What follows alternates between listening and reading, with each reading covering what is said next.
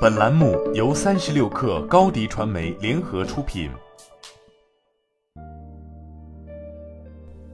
大家晚上好，睡前分享一本书，让你在这个巨变的时代仍然可以稳步前行。在互联网高速发展之后，我们会发现自己似乎变得无知了许多，这很大程度上是现代人时常感到焦虑的起源。但归根到底，不是我们变得无知了，而是信息化带来的资讯爆炸，让我们时常跟不上时代的步伐。所以，如何快速地进行学习，就成了我们都想要的终极技能。在今天我们推荐的这本书《学习力》中，作者艾丽卡·安德森告诉我们，人类有着终生保持学习的能力。所以，如果不以开放的心态保持摄取知识，那么被时代抛弃将是不可避免的悲剧。于是，在书中，作者为我们提出了一个新的学习模型，叫做 ANEW 学习模型。这种方法首先要求我们面对现实，抛开一口吃成胖子的奢望，接受自己的不足，然后调整好自己的心态，防止自己在知识焦虑的洪流里因为焦躁而迷失自我，以及产生悲观心理。在作者看来，这两点是最重要的，最后才是按部就班的学习。这一步谁也没办法提出一个适合绝大多数的学习技巧，但你只要按照自己的节奏持续学习就足够了。因为大多数人并非是没有合适的学习方法，而是因为急于看到可观的进展，在短时间里对自己的期望值过高。所以很容易就在不能看到快速成效的情况下选择放弃，这才是所谓错误的学习方法的问题所在。听起来这本书可能并没有提出一个惊世骇俗的学习方法，但是谁敢说就完全没有用呢？如果你也想一探究竟的话，就和我们一起来分享一段书摘吧。本节节选自第二章。精于骑士的内在动力，我们想要变得更好。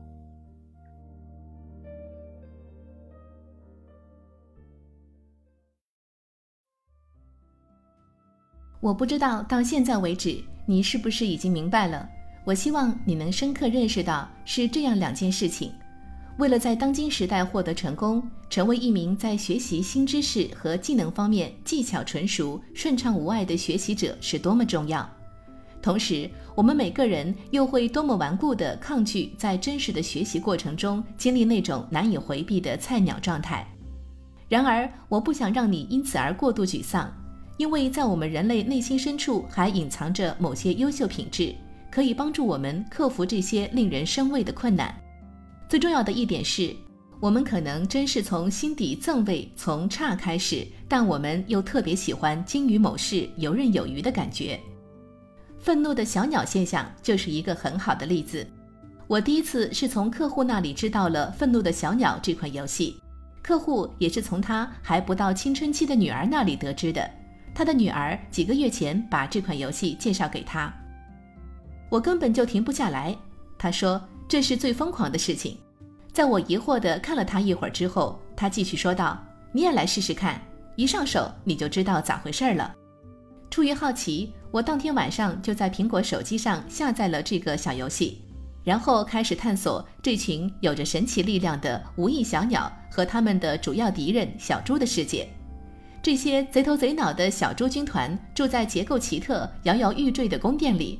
当我再次看手表时，我已经获得了三颗星的游戏成绩，而六十分钟的时间也变魔术一般，不知怎么就过去了。除非你从二零一零年开始就住在岩洞之中，当与世隔绝的原始人，否则你很有可能知道，《愤怒的小鸟》是自二零一零年以来下载量最大的免费游戏之一，在全球范围内有超过二十亿的下载量。那些在地铁、飞机场、通勤列车上花大把时间玩这款游戏的人，不但可以证明这款游戏的风靡程度，也能证明它会让粉丝们多么专情投入。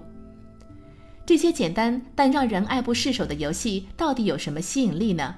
为什么那些一向很有责任感的人愿意浪费大把时间去玩这种小鸟撞小猪或者粉碎糖果的游戏？一个原因就是，愤怒的小鸟和这些类似的游戏都简单的要命，非常容易学会。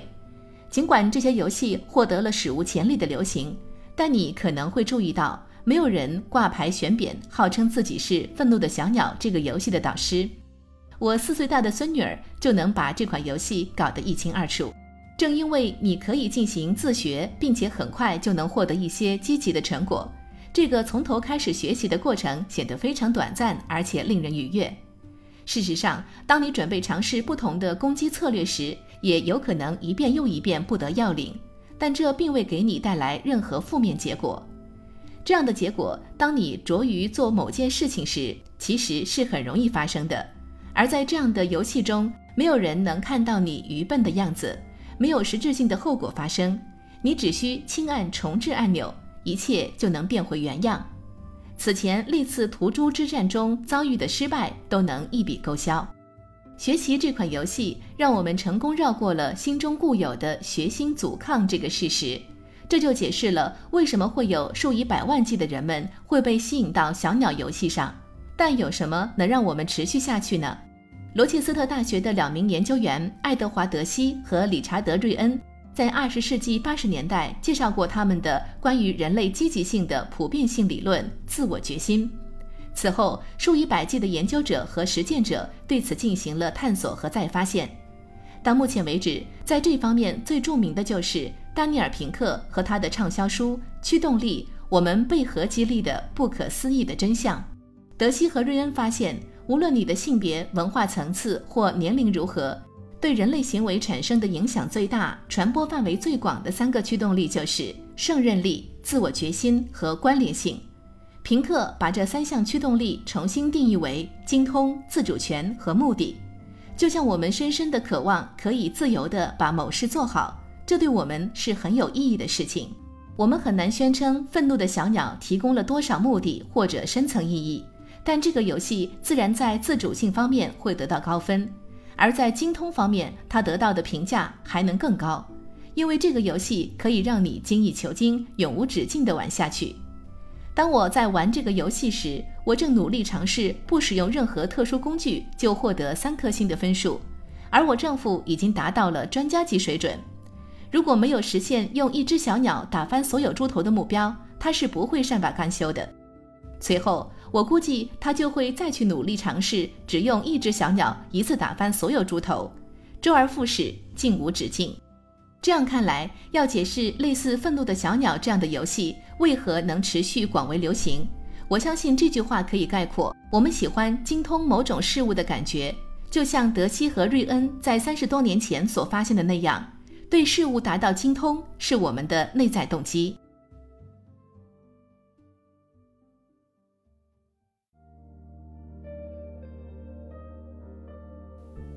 好了，书斋到这里就告一段落了。大家是不是对这本书的内容产生了很大的兴趣呢？如果想了解更多，大家可以找到这本书继续阅读。也欢迎关注我们的节目，我们会持续为你们筛选一些值得读的书，并提供一些书斋。最后，感谢为我们提供了书籍资料的中信出版社。睡前分享一本书，让你在这个巨变的时代仍然可以稳步前行。今天就聊到这里，我们下期再见。